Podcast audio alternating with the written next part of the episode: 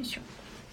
はい皆様おはようございます。アラチェです。本日もお聴きいただきありがとうございます。始まってるよね。あ待って。W i f i がつながりました。はい。はい、皆様おはようございます。あらちです。えっと、この番、このチャンネルはですね、見習いこんまり流片付けコンサルタントである私がもっとお片付けがしたくなる、そんな理由や効果について喋ったりとか、もっとお片付けの磨きをかけたい人、そんな人のためのチャンネルでございます。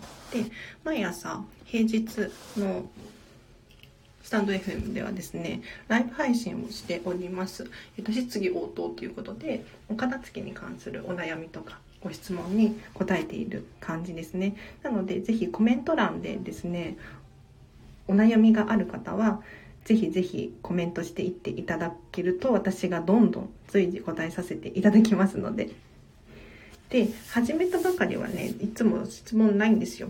なので私が勝手に話し始めちゃいますね。ただ、あの、質問が思い浮かんだら、ぜひコメント欄で参加していただけるととっても嬉しいです。はい。あ、テープさんおはようございます。今日は最初から参加できました。嬉しい。すいません。なんか、本当は8時半から始めたいんですけれど、この番組、このチャンネル。8時半難しいかもしれない。私が。今日は9時から、えっと、10時までを予定しております。お片付に関するお悩み、ご質問、多分皆さんあると思うんですよ。なので、ぜひコメント欄で教えてください。えっと、私は見習いこんまり流片付けコンサルタントなので、お片付に関する知識や情報っていうのは多分得意な方 なので あの、随時答えさせていただきますね。はい。えっと、最初の頃方はですねいつも質問がなさそうなので私は勝手に喋り始めちゃうんですけれどそうですね。今日私めちゃめちゃ早起きをして早起きっていうレベルの早起きじゃないんですよ。とね何かっていうとあ小杉さんおはようございます。初見です。ありがとうございます。初見なのにコメントくださって私は本当に嬉しいです。小杉さんこのチャンネルはお片付けのチャンネルでございます。えっとご質問、お悩み多分ね、皆さんあると思うんですよ。だって私もいつも悩んでますから。はい。なので、ここにコメントしていただけると私が答えさせていただきますね。はい。ありがとうございます。で、今日めちゃめちゃ早起きをして。で、早起きをして、寝れるかなって思ったんだけど寝れなくってもずっと朝の、朝っていうかもう夜中の1時からずっと起きてます。バカみたいな話なんですけれど。うん。あ、テープさんが、捨てよう、残そうと思って意気込んで片付けしているんですけれど、やっぱり物とうまく別れられないですということでコメントいただきました。ありがとうございます。この悩みはですね、あの、つきものというか もうね、仕方がないんですよね。なんかやっぱり、物を捨てる時って私も今でもすごく悲しいし辛いしもったいないっていう感情だったりとか、そういうのがあるんですね。で、この感情って私片付けコンサルタント目指してますが、どんどんどんどん強くなる一方だなって思います。というのも、私が持っている所持品っていうのは全てこだわりを持って買ってるんですよ。こだわりを持って持っている、選んでいるものなので、いくらお洋服とかでよれてきたり汚れてきたりとかして手放さなければならないそんな状態になったとしてもやっぱりねあ今までありがとうと。このお洋服のおかげで私すごく楽しかったみたいな感じで離れる別れる、うんと、手放す時は辛いんですけれどこの感情とはなかなか決別できないかなって思います。はい。あ、スリさん、あ、またいらっしゃってくださってありがとうございます。おはようございます。そうなんですよ。あ、パンダさん、パンダパンダさん。はい。はじめまして、おはようございます。嬉しい。なんか、はじめましての方、コメントしてくださると本当に嬉しい。なんか私はですね、あんまりできないんですよ。すごいなーって思いますね。うん。で、今、物となんていうか、手放し方、物の手放し方で、やっぱり捨てるのもったいないとかって思うよねっていう話をさせていただいてるんですけれど、なかなかもうポイポイって私片付けコンサルタントだからねアラチェさんできるでしょって思われるかもしれないんですけれど全然できなくって 本当に難しいんですよ。で私の場合どうやって物を手放しているのかっていうのをちょっと参考までにいくつか紹介させていただくとまだ使えるもの、うん、ちょっと私には似合わなかったなとか、えっと、物小物を買ってみたけれど使い勝手が悪かったなとかまだ使えるものに関してはえっとフリマアプリで売ったりとかあとはリサイクルショップに持って行ったりとか寄付をしたりとかしています。で特にそうだな本とかはフリマアプリでよく売りますね。あとはお洋服に関しては結構着古しちゃって捨てるのもったいないっていうの場合は寄付をします。えっと、例えばファストファッション系ザラだったり H&M だったりそういうところで回収ボックスが置いてありますのでそういうところに入れると、えっと、そのお洋服を、まあ、なんてまだ着れるお洋服であれば誰かがそのまま着てくださる。でもしボロボロの場合でも新たにお洋服を作り変えて新しいお洋服と服として生まれ変わって誰かが着てくれる。そんな感じの寄付ボックスみたいなのが置いてあるのでその中に入れます。なのでそうするとうん罪悪感がないというか捨てるっていうことをしていないので結構今までありがとうと。別れを告げることができますね。で、あと、こんまりメソッド的には、私も今申し上げましたけれど、ありがとうございますって、感謝を告げると、結構物とのお別れがしやすいかなって思います。というのも、あの、人って、中途半端な出来事って結構脳に残っちゃうんですよね。なので、しっかりと物もそうなんですけれど、ここまでっていう終わりっていう区切りを明確にしてあげる。そうすることによって脳ではっきりと終わったんだっていうことで、それ以上悩まなくて済むと思うんです。で、その方法がありがとうございましただと思うんですね。だから物を捨てるときに感謝してありがとうって言うと、もうそのものは終わったんだなっていうふうに一区切りつけることができるので、なんとなく中途半端になってるとやっぱり記憶にずっとずっと残り続けちゃうので、なんかわからないですけれど、例えば初恋の思い出とか そういうのって、えっ、ー、と、しっかりとお別れできてないから、ちょっと残っちゃうみたいなところがあると思うんですよ。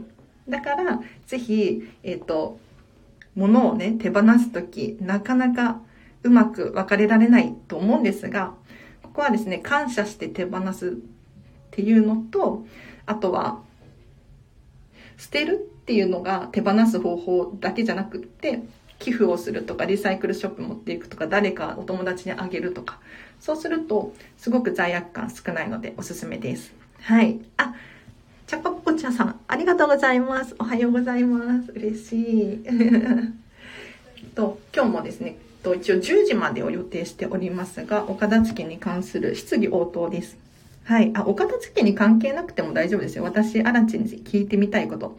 例えば、こんまり流片付けコンサルタントって何？みたいな。はい。なので、ぜひ何でもいいので、コメント欄でですね、質問だったりとか、送っていただけると私が随時答えさせていただきます。で、平日の朝はですね、ライブ配信大体1時間くらいあります。なので、えっと、明日もやる予定です。ぜひ、ご都合合う方、ご参加いただければなと思います。あ、遅れたので10時までありがたいですということで。ありがとうございます。そうなんですよね。なんか大体8時半から始めようと思ってるんですけれど、なんか、なんか始められなくって、私も遅れちゃうっていう。8時半から9時半、あ、9時くらいに始めて、1時間くらいできたらいいかなっていう感じですね、最近は。はい。というのも最近私シェアオフィス借りたんですよ。で、ここがですね、朝の8時から使えるんですね。で、朝の8時に頑張って行こうと思っても、なんか理由がないと足が向かわないんですよ。これはね、なかなか難しくって、じゃあどうしたらいいかって考えた結果、あ、スタンド FM ライブ配信すれば 足が向くだろうと。朝8時のシェアオフィスできるなと思ったので、ちょっとこれは試しにやってみております。はい。ぜひぜひ、あの、多分、参加者の方が増えれば増えるほど私のモチベーションが上がって、楽しくできると思います。で、私のモチベーションが上がるほどにお片付けの悩みが皆さんね、解消されるっていうことが起こると思いますので、ぜひぜひコメント欄で質問を送ってみてください。はい。あ、そう、9時スタートだったんです。やったーということで、ありがとうございます。テープさんがありがとうございます。雑貨が大量にあり、ありがとうで区切りつけられるように頑張りたいです。ということでコメントいただきました。ありがとうございます。はい。雑貨大量にあるんですね。やっぱり小物系は難しいですよね。あの、私、見習いこんまり流片付けコンサルタントなので、お片付けのレッスンでお家にお伺いすることがよくあるんですよ。で、お片付け、こんまりメソッドでお片付けをしていくんですけれど、こんまりメソッド的にはですね、まず順番があるんですね、片付ける順番が。お洋服、本、書類、小物、思い出の品。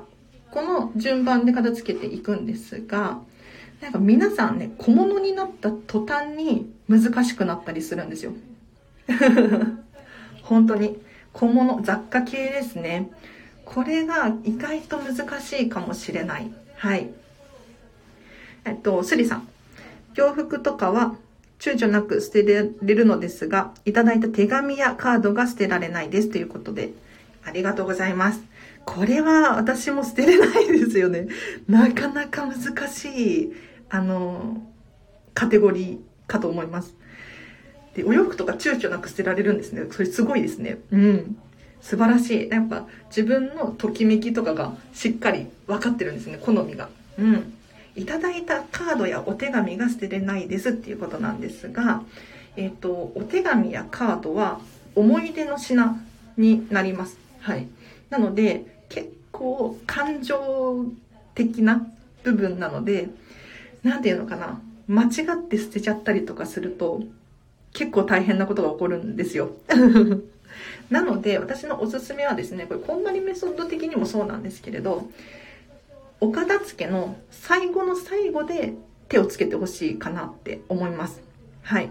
お手紙やカード、そうですね、写真とかもそうなんですけれど、あの、皆さん、手放しがたい、手放すのが難しいって思う方多いと思うんですが、お片付けの最後にすることによって、えっと、自分が何が好きなのか、何が嫌いなのか、何を残したいのかっていうのが徐々に分かってくるんですよ。で、ようやくちゃんと分かった段階で、要するに思い出の品以外のもので自分のお片付けレベルをちょっと上げておいて 最終的にあの思い出の品に取り掛かると、最初からこういった手紙のや写真とかに手をつけるよりも断然早く終わりますので、できればお手紙やカードが片付けたいって思うかもしれないんですけれど、最後の最後の後回しにしてもらって、いただくとスムーズに進むかもしれないです。はい。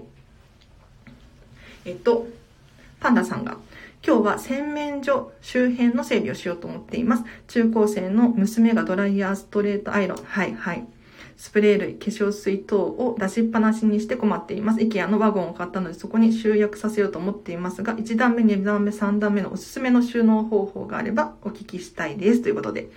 ありがとうございます。なんか詳しく書かれていると私も想像しやすくって答えやすいですね。ありがとうございます。パンタパンダさん。えっ、ー、とですね。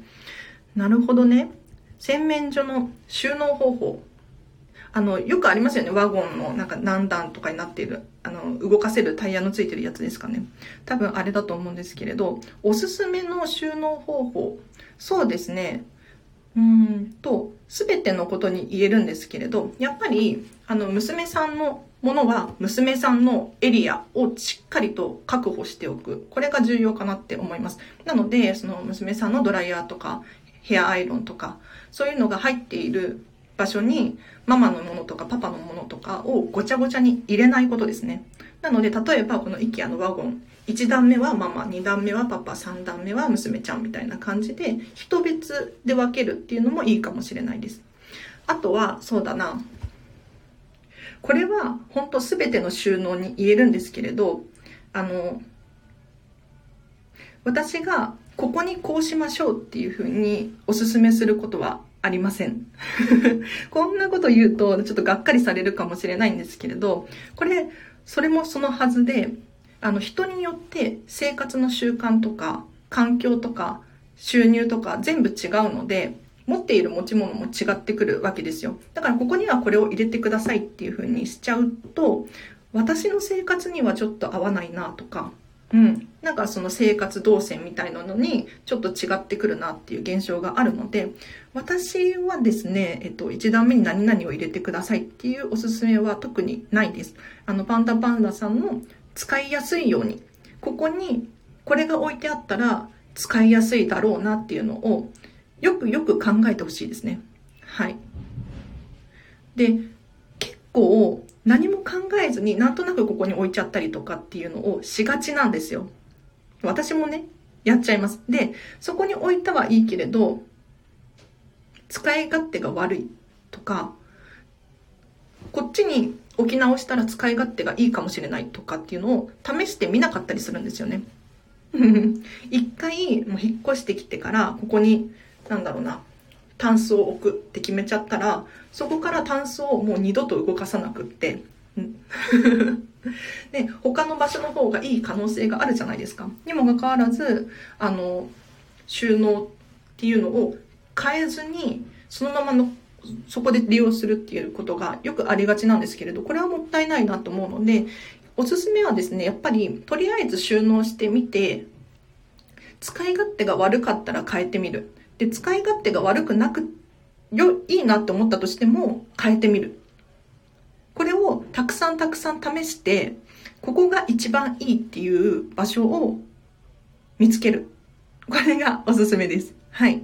なので、あの、本当に申し訳ないんですけれど、IKEA のワゴンね、あるじゃないですか。ここに私的にはこれ入れた方がいいよっていうのをおすすめすることは本当になくって、あの、人それぞれ持ち物も違うし、生活サイクルも違うので、あの、ぜひ、パンダパンダさんのね、あの、お家のご家族が使いやすい方法で収納していただければなと思います。ただ一つだけポイントがあるとすれば、人別でしっかり分けると、あの、すっきり見えます。はい。なので、娘ちゃんのもの、パパのもの、ママのもの、みたいな感じでやっていただけるといいかなと思います。はい。えっ、ー、と、チャッカーポコチャさんが、昔の写真が大量にあり、なかなか見返す時間もないので、押し入れの一角でくすぶっています。ということで、コメントいただきました。ありがとうございます。結構、最近はもう写真にするっていうことがないので、写真が大量にあるっていうことはあんまりないかもしれないんですけど、昔のものとかって結構写真ありますよね。私もありますもの。うん。あの、私の写真というから、いうよりかは、まあ、親が管理している私の写真は結構大量に実家に残ってますね。で、これどうしたらいいのかっていうことなんですけれど、これもですね、もう仕方がないんですが、一枚一枚チェックしていくしか他ないんですね。これは結構体力勝負というか頭使うというか結時間がかかると思うんですがあの 1枚ずつチェックしていくのがおすすめです。で、見返す時間もないの押し入れの一角でくすぶっていますっていうことなんですけれど、まずは、あの、写真以外のものを片付け完璧に終わらせましょう。ちょっと先ほどの質問とかぶっちゃうんですけれど、やっぱり写真とかに手をつけると思い出が蘇ってきて、どうしても 記憶に浸ってしまうんですよね。思い出の中にちょっとこう、居座ってしまうっていうことが起こるので、お片付けが一向に進まないんですよ。本当に。だから、まずお片付けをしようと思ったら、写真とかそういうのに手をつけるのではなくって、ご自身が持っている小物とか、はい。しっかり片付け終えてから、全て片付け終えてから思い出の品に手をつけていただくといいかなと思います。で、写真とか思い出の品を処分、処分、手放す時のポイントとしては、年代別で分けてお片付けを進めると意外と早く進みます。というのも、あの、人って同じようなものがこう流れでくると判断しやすいんですよ。ちょっと伝わってるかな？例えば写真で言うと、子供の頃の写真、なんだろう、学生時代の写真、大人になった頃の写真みたいな感じでカテゴリーで分ける。突然、例えばそうだな、赤ちゃんの時の写真から大人になった時の写真、なんだろう、あと学生時代の写真とか、いろいろこうごちゃごちゃごちゃごちゃすると、記憶が行ったり来たりしちゃうので、時間が余計にかかるんですね。そうじゃなくって、同じような写真、似たような写真をまずピックアップしておいて、同じような記憶のもの、これからどんどんお片付けをしていくとスムーズに進みやすいのでおすすめです。はい。どうですかね？参考になってますか？あ、テープさんが年代別なるほどということで。そうなんです、そうなんです。ぜひぜひ年代別とか、あとは明らかなカテゴリー別、なんか趣味とか、そんな感じで分けて仕分けていくと頭の処理が早くなるので、はい。スムーズに進むと思います。あ、パンダさんが、自分のエリアを作るのはいいですね。いいこと教えてもらいました。ありがとうございます。ということで、こちらこそありがとうございます。ご質問。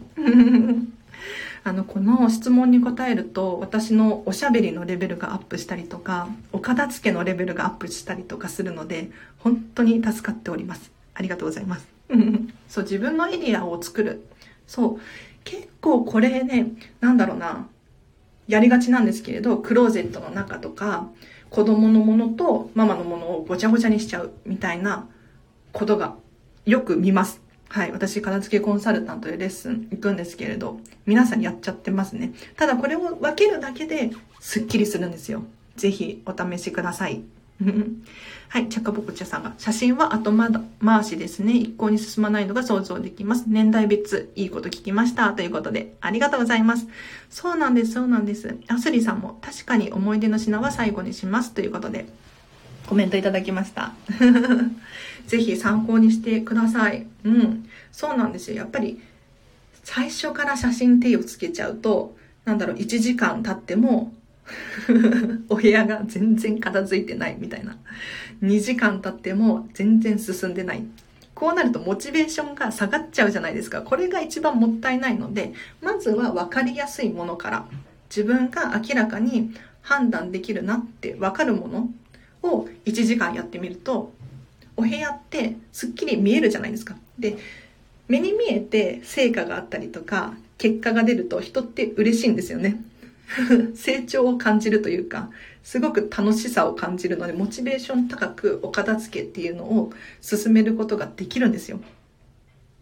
なので、ぜひ、写真、なんだろう、お手紙、なんだろうな、いただき物、こういうものに関しては、後回し。後回しです。なんかお片付けをしていると、例えば本の隙間から写真出てきたりとか、なんかびっくりするようなところから 出てきたりするんですよ。で、あ、この写真はね、みたいに始まっちゃうんですけれど、私のレッスンではですね、ちょっと待ってくださいと。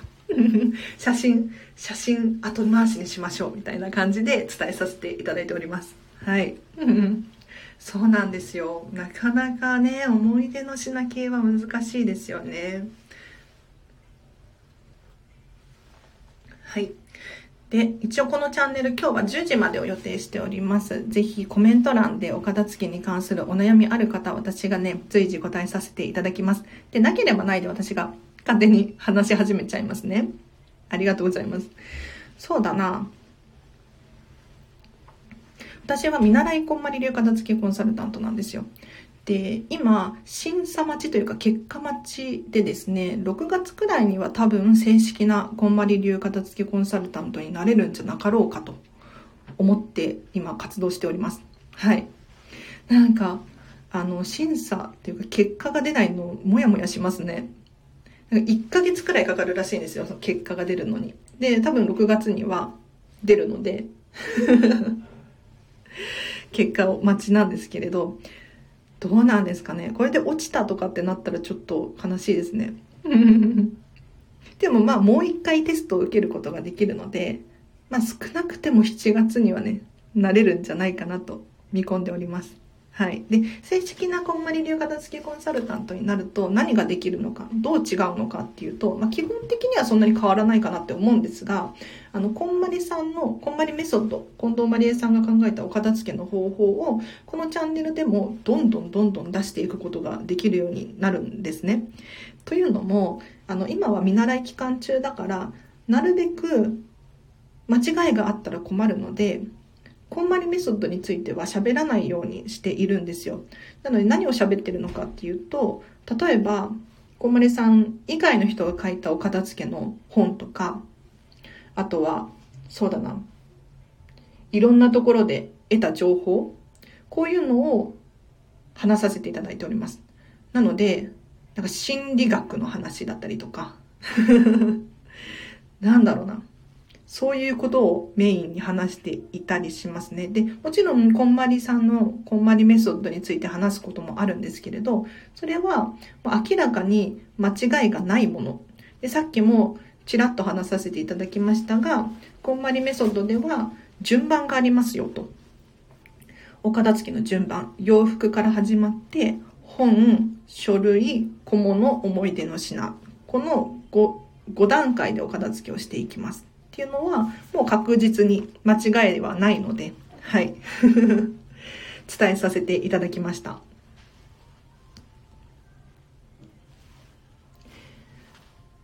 で、そうですね。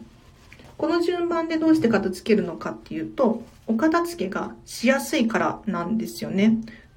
というのも、判断がしやすい順番で、この順番をお勧めしております。なので、お洋服から始まる理由はそれなんですよ。お洋服って常日頃毎日のように着ているじゃないですか。だから判断がしやすい。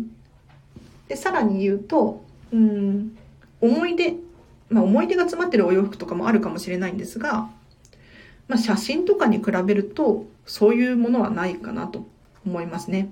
なので結構判断がしやすかったりするので、お洋服からお片付けするっていうのをおすすめしております。で、その次本ですね。本。で、本も同じですね。割と思い出が詰まっていなくって、今の自分が好きか、好きじゃないか、これが判断しやすいので、こういった順番で片付けていくので、ぜひ、あの、どこから手をつけたらいいのかわからないっていう方が多いと思うんですが、この順番でやると意外と進むかもしれないです。はい。スリさんが、今近いうちに実家の片付けに取り掛かる予定です。親に伝える決め台詞があれば教えてください。ありがとうございます。なるほど。実家のお片付けに取り掛かるんですね。うん。素晴らしい。私もですね、最近実家のお片付けしてますよ。楽しいです。で、そうだな。親に伝える決め台詞。これね、難しいな。ちょっと私思い浮かぶのが、そうだな。なんで難しいのかっていうと、あの、お片付けしなさいって言われて、人ってお片付けしたくないんですよ。これ分かりますよね？宿題しなさいと同じで、やっぱり人から言われるとやりたくないってなんか反発心が出ちゃうので、あの、親とかにお片付けしなよとか、お片付けした方がいいよとか、そういうふうに言っても、いやいやいやって。お片付けなってやらなくていいんだみたいな感じで言われちゃうことがあるんです。だから、決め台詞、そうだな。私はですね、あの、両親にどうやって伝えてるかっていうと、お片付け素晴らしいと。とにかくお片付けは人生が変わる。みたいな感じでアピールしています。なので、お片付け楽しい、お片付け素晴らしい、お片付けすると何もかもうまくいくみたいなことを言葉でも言うし、行動でも表しますね。毎日すっごいハッピーみたいな 感じで言うと、母親なんかは特にそうなんですけれど、あの、お片付けしたい。知恵お片付け教えてよみたいな感じで、お片付けやるやるみたいな感じで結構ノリノリでやってくれてます。うん。なので、ポイントとしては、あの、相手の心からお片付けをしたいんだっていう気持ちを起こさせることがポイントなんですよ。わかりますか？あの、お片付けしなよとかって、こう、言って引っ張っても人ってついてこないので、そうじゃなくて自ら自分がやりたいことに関しては結構人って難しいことであっても躊躇なくできる行動できたりするんですよね。だってそうじゃないですか。あの皆さんスマホ楽しいからいじりますよね。ゲームとかも楽しいからやりますよね。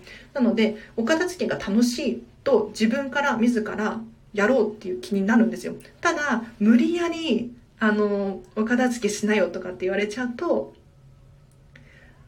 シャッターが降りちゃう感じですね。やりたくないみたいな。で、シャッターが降りるともう、そのシャッターが上がることってなかなかなくって 難しいんですよ。だからできれば、お片付け、そうだな、してほしい人がいたら、お片付けが楽しいよアピールをして、あの人なんか最近楽しそうだなっていうのをチラチラ、チラチラさせておいて、もうお子様とかもそうじゃないですか。なんか、パパとかママが美味しそうに食べてたら、それ何？って気になったりとか、なんか楽しそうにしてる人を見たら楽しそうだなって思うじゃないですか。それと同じようにですね、お片付けをして、なんか楽しそうな人がいると、いいな、羨ましいな、私もやりたいなっていう感じになると思うので、ぜひ伝えるセリフとしてはですね、あの、お片付け素晴らしいんだと。こんなに、あちょっとお片付け甘く見ていた。みたいな感じで言うといいかもしれないです。本当にまあ私の体験談なんですけれど。どうですかね、スリさん。なかなかね、難しいですよね、伝え方。なんか無理やり、やっぱり、片付けしようよとかって言っても、人って重い腰は上がらないんですよ。本当に。だから、一緒にやろうよとか、なんかあの、片付け楽しいよ。そんな感じで進めていただければなと思います。アスリさんがありがとうございます。参考にさせていただきます。ということで、よかった。参考になりましたでしょうか？なんかね、難しいですよね。やっぱやってほしいことがあると、ついついこう、やってほしいって言いがちだけれど、それ言っちゃうとやってくれなかったりしませんか？なんか、食器洗ってほしいなとか、洗濯物回してほしいなとか。そうじゃなくてなんかねもう自分から選択したいなと思わせる方法？なかなか難しいですけどね。だから最近読んだ本でこうするといいよって書かれていたのはまずは褒めることだって書かれてましたね。うん。なんかその人に注意したりとか、うん、訂正したりとかしたい部分があるんだとしたらまずはここの部分はすごいよくできてるねっていうふうに褒める。で褒めてからだけどここはもっとこうした方がよりやりやすくなるよとかあくまであの叱ったりとかするんじゃなくってこうするともっと良くなるよみたいな。今のままで素晴らしいんだけれど これを変えるともっとスムーズに進むよみたいな感じでやるといいかもしれないです。はい。ちょ最近ねあのディズニーにハマってるんですよ。オリエンタルランドですね。はい。株式会社オリエンタルランド にハマっていて、そのディズニー関係のビジネス書をね、手当たり次第読みまくってるんですけれど、これは確かディズニーのホスピタリティかなんかの本に書かれていたんですが、その後輩とかを育てる時にね、どうしているのかと。で、褒めたり、よくそのキャスト同士を観察、観察し合ったりしてるんですって。で、ここは、この部分はいいよ、素晴らしいよ。でもっとこうするといいよ。ってやると、モチベーションがアップするじゃないですか。楽しいですよね。その怒られたりすると人ってやっぱり楽しくないじゃないですか。なんか、毎日が楽しいと嬉しいですよね。でお片付け、片付けコンサルもそれ必要だなって思って、ちょっと、参考にさせていただいたんですよ。なので、ぜひ、これ、非常におすすめです。あの、ディズニーもやってるんで。はい。ぜひ、あの、褒めてから、もっとこうすると素晴らしいよっていう感じで伝えるといいかもしれないです。これでもいろんなところに転用できるなって思いますね。本当に。応用できる。うん。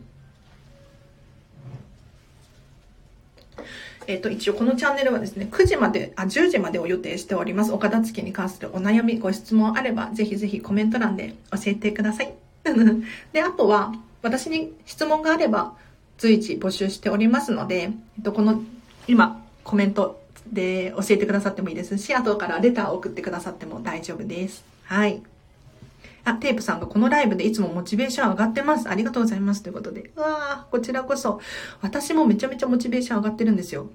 なんか、あの、私は見習いこんまり流片付けコンサルタントなので、今はまだそんなに片付けコンサルの仕事はないんですよ。正直ほぼないです。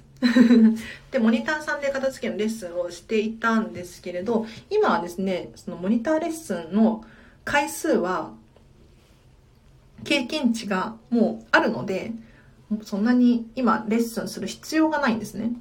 はい。で正式な片付けコンサルタントになったらもうお仕事なので、えっと、収入として稼ぐために、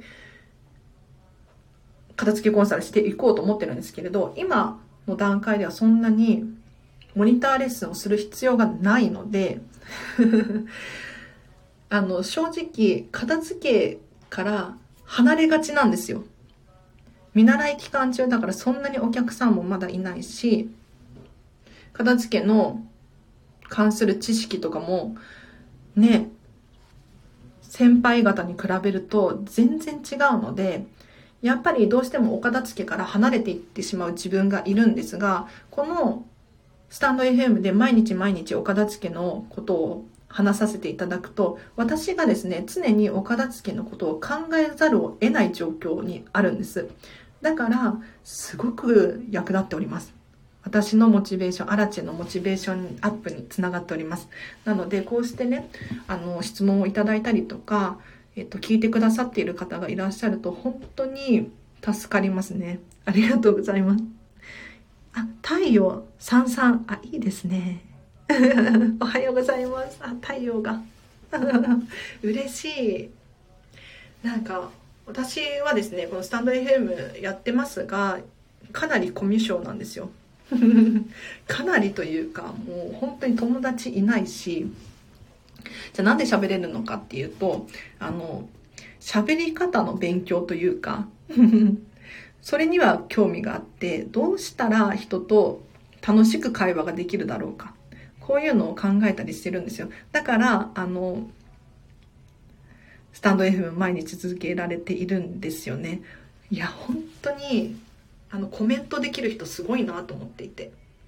なんか私だったらこっそり聞いちゃいます。こっそり。コメントせずに。うん。あ、スリさんがこの流れでお片付けしますということで、ああ、素晴らしい、嬉しい、ありがとうございます。なんかこのチャンネル聞くとお片付けしたくなるとか、お片付けはかどるなんていう噂を聞いてますので、ぜひそういう 使い方ありですね。はい。ぜひぜひ、あの、片付け、もう私と一緒に頑張りましょう。じゃあ。わからないことあったら聞いてください。あの、レターの機能がすごく便利で、スタンド FM って匿名で質問を送れるようになってますので、私のチャンネルのレターに、ここれアーカイブ残しますので、えっ、と、レターを送っていただけると、私確実にチェックしていて あの、できる限り答えていますので、ぜひ。で、このチャンネルのネタにもなるので助かっています。あの、お片付けの質問があれば、随時募集しておりますので ぜひ、レター送ってください。あ、チャカポコチャさんが、コミュ障とは感じないですよね、ということで、コミュ障全然思わないです、ということなんですけれど、あの、私一人にしておくと永遠に一人でいられるんですよ。なんていうのかな。すごいんですよ。一人具合が。なるべく人と関わりたくな、なんかコミュ障っていうのかわからないんですけれど、情報が多いと頭が混乱しちゃってダメなんですよね。だからなるべく LINE とかもしないし、あの、自分から誰かに話しかけたりとか、自分からメールメッセージを送る電話するっていうことは一切ないんですよ本当にあの私から連絡しちゃうと絶対返事が返ってくるじゃないですか。で返事が返ってくると頭パンクしちゃうんですよ。だから本当に人付き合いはごくごくわずかにしていてただ何て言うのかな。このスタンド FM とか私にメッセージを送ってくださってる方っていうのは明らかに敵意がないじゃないですか。だから、あの、喋り続けることができたりとか、楽しんでいられるんですよ。で、最悪、私の独り言だと思えば、そんなに害はないので、楽しいので、ちょっと面白いですよね。うん。あ、一人具合がすごい爆笑しましたということで。私の一人具合どれくらいすごいかっていうと、あの、まあ、ミニマリストなんですよ。情報をかなり少なくしているんですね。だからもう部屋とかもちょっとでも情報が多いと頭混乱しちゃうのでミニマムに暮らしているんです。で、あとはお友達とか、あと趣味とか、あの人間関係とか全部そうなんですけれど、このあたりもミニマムにしてます。あ太陽さん。ああ、でもわかります、なんか、っていうことで。みんなが味方だと思うとベラベラ話せますっていうことで、ありがとうございます。そうですよね。あの、私、スタンド FM とか好きなんですよ。大好き。なんでかっていうと、例えば、インスタグラムとか、ツイッターとかになると、もうみんなが、みんなに目が見えるじゃないですか。みんなが見てるじゃないですか。一方で、このボイスメディアとかって、私の感覚で言うと、なんかリテラシーが高い人が聞いてらっしゃるなと。要するに、なんていうのかな。クレームだったりとか、それは違うんじゃないのとか、それ矛盾が起こってるよとか、そういうのを言ってくる人が少ないんですよ。だから、ちゃんとしっかり私の言葉が伝わって、で、理解してくれる方が多く聞いてらっしゃるなと思って結構ズバズバ喋れるんですね。ただ、えっ、と、インスタグラムでライブ配信とかしようかなとか思ってはいるんですけれど、そこの部分がちょっと今ね、私の葛藤というか、なんかいろんな人が聞いてるから、いろんな人が、の目があって、いろんな情報が私に来ちゃうと、頭パンクするだろうなと思って、できなかったりするんですよね。あ、テープさんが私も自分から発信しないです。返信の返信が、みたいな。私も本当に、あのメ、メールとか来ても、すぐに返すようにしてるんですが、すっかり忘れちゃうことがあるんですよね。というのも、あの、LINE とかほとんど開かないので、開かないと返さなきゃいけない返事とかもう忘れちゃうんですよ。だからまあ、まあ、それはそれで私の個性というかもう仕方ないかなとか思ってはいるんですが、うん。あ、太陽さんさんが、えっ、ー、と、さんさんさん？特にスタイフは治安がいいとみんな言ってますよね、ということで。いや、本当にそう思う。本当にみんな、あの、頭いい。もう偏見が過ぎるかもしれないんですけれど、あの、治安いいですよね。だから、あの、コミュ障の私でも喋れるというか、はい。私、本当に一人でもうどこまででも行けて、片付けコンサルの仕事も基本的に一人じゃないですか。私とお客様、クライアントの方っていう感じなので、全然問題なく、仲間でやらなきゃいけないとかそういうのはないので、すごく居心地がいいなと。自分のペースを守れる。これが本当に、いいんですよ。で、あとは、最近本当に一人好きが加速していて 昔からそうだったんですよ。もう一人で外国とかも行っちゃうし、一人でいろんなことしてるし、で、職場とかもすぐ変えちゃったりとかして、躊躇なく 結構一人で大丈夫なタイプだからできるんですよね。で、最近は本当に一人でディズニーシーとか、一人でホテルミラコスタの朝食ブッフェ食べに行ったりとか、なかなか一人のお客さんいないですね。いますよ。いるんだけれど、少ないっていう感じですね。あ、太陽さん。太陽さんさんなど、呼んでくださいませ。かわいい。太陽さんかわいい 太陽さんありがとうございます。なんかあの、私の独り言にお付き合いいただいて。えっと、お片付けの質問に答えますということで、今やらせていただいております。ぜひ、えっと、10時までですね。10時までを予定しております。えっと、コメント欄でコメントしていただくとですね、私が随時答えさせていただきます。でなければないで何か、えっと、片付けのヒントになりそうなことをね、喋らさせていただこうと思います。で、そうだな。最近ディズニーにハマっていて、ディズニーのね、ビジネス書とか読んでるんですけれど、なんでこんなにハマっているのかっていうと、お片付けのヒントがゴロゴロ落ちてるからなんですよ。本当に面白い。なんかあの普通に生活していてなんだろうなお買い物に行ったりとか電車に乗って移動したりとかこういうところにもお片付けのヒントっていうのはたくさん落ちているんですけれどディズニーシーはディズニーランドディズニーランド、うん、オリエンタルランドすごくねそれが磨きがかかっているって思います例えばトイレとかも常にピカピカだし、えっと、一つ一つの小物もすごくこだわって置かれているうん、そういうのがヒントになってあここってこうしたらもっといいんだなとかお客様にこうやって伝えたら伝えやすいだろうなとかそういうのを参考にさせていただいてるのでディズニーにはまってしまったんですよ。もうびっくりするくらい自分でも。あ、太陽さんがまたお邪魔しますということで、ありがとうございます。またお邪魔してください。スリさん、お片付けをお仕事にしようと思ったのは何かきっかけがあったのですか？ということで質問いただきました。ありがとうございます。そう、お片付けのお仕事ね、もともとは全然そんなつもりなかったんですよ。本当に。で、お片付けは興味がなかったですね。2年前まで私はお片付けなんて、もう、お片付けのおの字もなかった、頭の中に。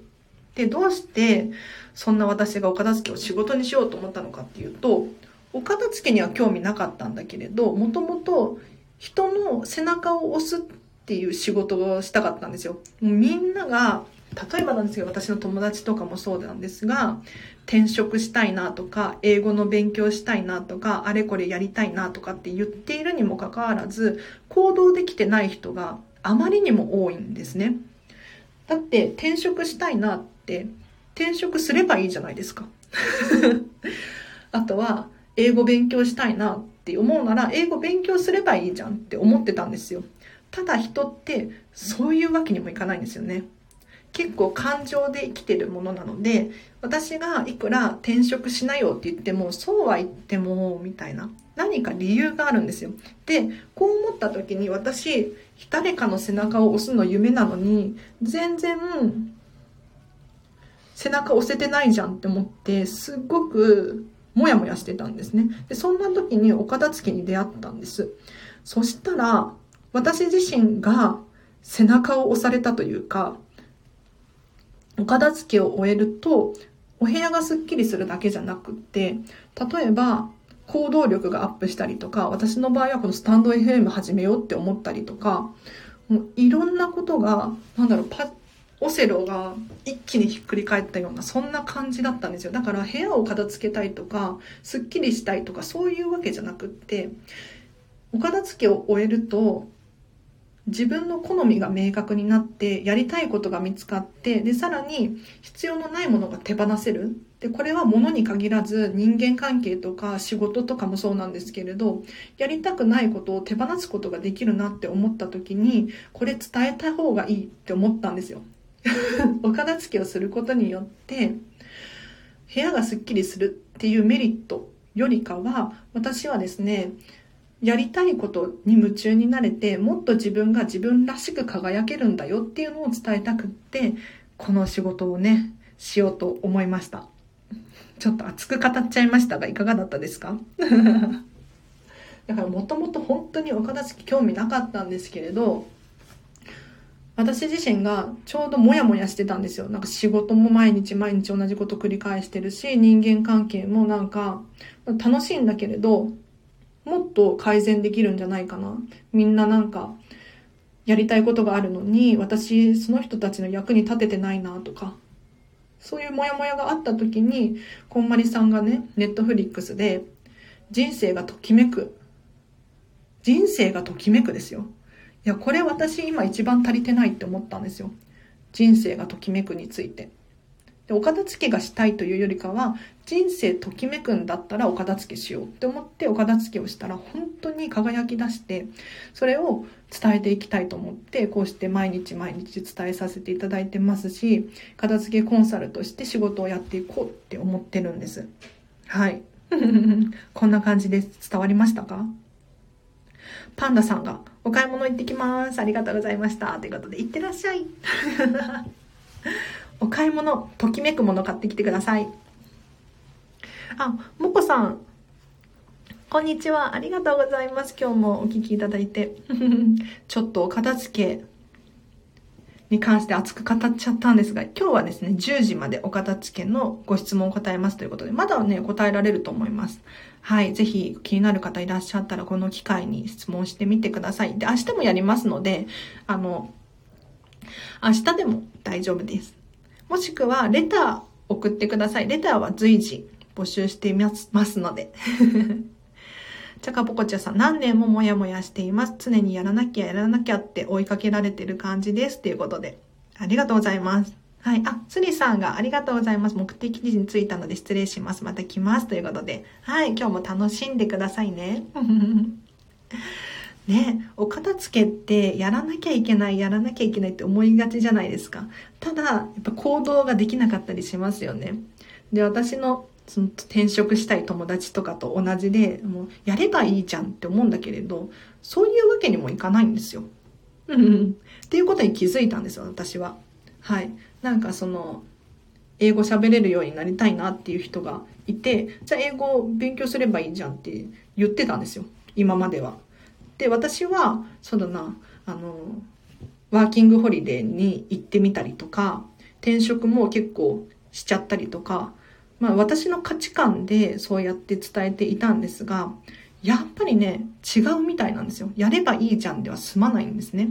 で、どうしたらいいのかっていうと、人って結構感情があるから、感情に訴えかけないといけないなって思って。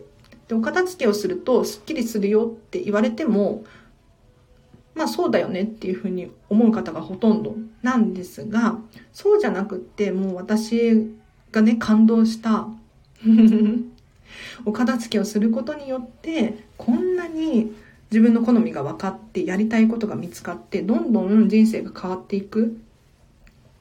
これを伝えていけばいくほどお片付けしたい人が増えるんじゃないかなと思って伝えさせていただいております。はい。あ、テープさんが、フットワークの軽さ、荒地さん本当にすごいなって思います。ということで。そうですかね。なんか、フットワーク軽いかななんか、未だに躊躇したりするんですけれど、最終的には動くタイプの人間かもしれないです。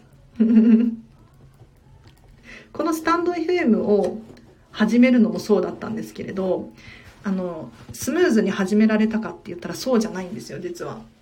えっ、ー、と、去年の10月かな、9月だったかな、ちょっと忘れたんですけれど、にスタンド FM を始めて、毎日毎日更新しているんですが、実はもっと前から、スタンド FM やりたいなと。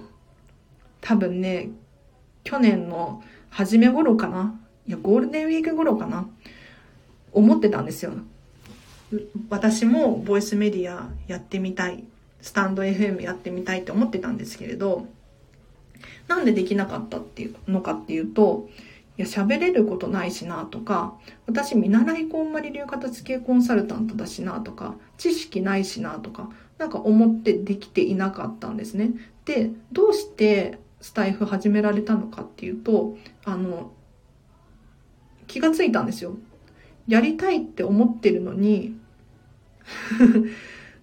悩んでる時間もったいない。これですね。だから結局最終的には、こんなの悩んでるのもったいないからやっちゃえばいいんだ、みたいなところに行き着くんですよ。なので、私はですね、あの、思い立ったらすぐ行動できるかって言ったらそういうタイプじゃなくって、思い立ってちょっとぐじぐじ悩んでもったいないって思って動くみたいな 感じですね。なので、そんなにフットワーク軽い、軽く見えるっていうことは軽いのかもしれないですね。確かに。なんか人からの情報ってすごく大事だなって思って、なんか自分が自分を分析するのも大切だと思うんですけれど、テープさんが私のアラチェのことをフットワークが軽いっていうふうに思うのであれば、もしかしたら人と比べてフットワークが軽い人種に入るのかもしれないです。ありがとうございます。なんか気づきを。ということで、もし最後にお片付けの質問あれば答えられますけど、どうですかね？えっと、一応ちょっとお知らせをさせていただくと、LINE で公式アカウントやってます。こちらはですね、完全無料のアラチェのメルマガです。お片付けに関する情報だったり、生活に役立ちそうなヒントを毎日毎日送らさせていただいております。で、特典として私に直接メッセージが送れるようにしてありますので、もしお片付けに関するお悩みとか私に直接メッセージが送りたいなんていう方いらっしゃいましたら、メッセージ送ってみてください。後で LINE の URL 貼っておきますね。はい。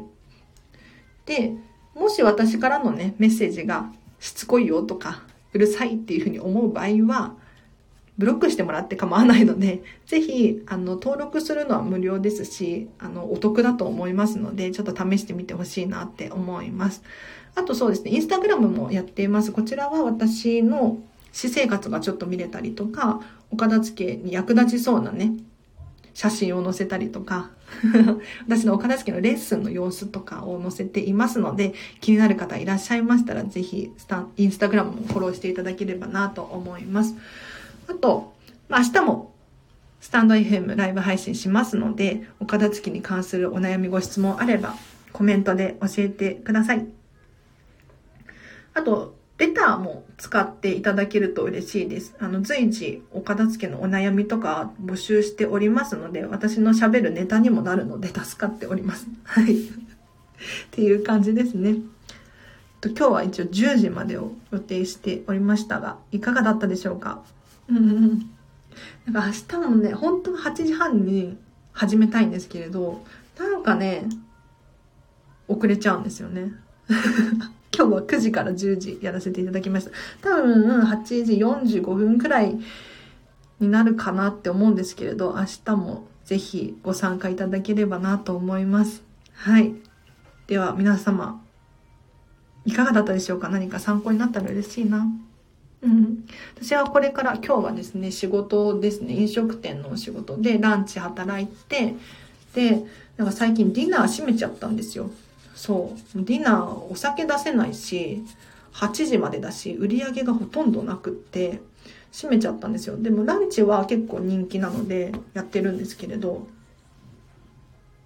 なので夜何しようかなっていう感じですよね。あ、お片付けしなきゃいけないんですよ、私自身が。こんななんか偉そうにお片付けのこと喋ってますが、実は3日前かな。引っ越しをしてですね、もう今、部屋がひどいことになってるんですよ。そう、引っ越した時のポイントは、ぜひ、引っ越し後、荷物を全部出してください。すぐに全部出すんですよ。そうするともう、部屋がめちゃめちゃ荒れるんですね。今の私と同じ状況になります。そうすると、お片付けをせざるを得ない状況になるので、お片付けがはかどるんです。なので ぜひ、あの、何か物を買った時もそうですね。ついつい Amazon で買って、そのまま箱のまま置いちゃうなんていうことあるじゃないですか。そうじゃなくって Amazon 届いたらすぐに箱を開ける。お洋服も買ったらすぐに袋から出して、値札切って、切れる状、すぐに切れる状態にしておく。これがお片付けはね、本当に進みますので、参考にしてみてください。では10時になりましたので、今日も皆様、たくさんのキットがね、聞いてくださって嬉しいです。ありがとうございます。また明日もやりますので、ぜひお時間合う方いらっしゃいましたら、ご参加いただければなと思います。そう、LINE 公式アカウントぜひ登録してください。と、質問お待ちしております。では皆様今日もね、これからお片付けするっていう方もいらっしゃいましたね。はい。ぜひぜひ、あの、応援してますので、わからないことあったら聞いてください。レターとかで。はい。では皆様今日もハッピーに 過ごしてください。あらちでした。ありがとうございます。楽しかったです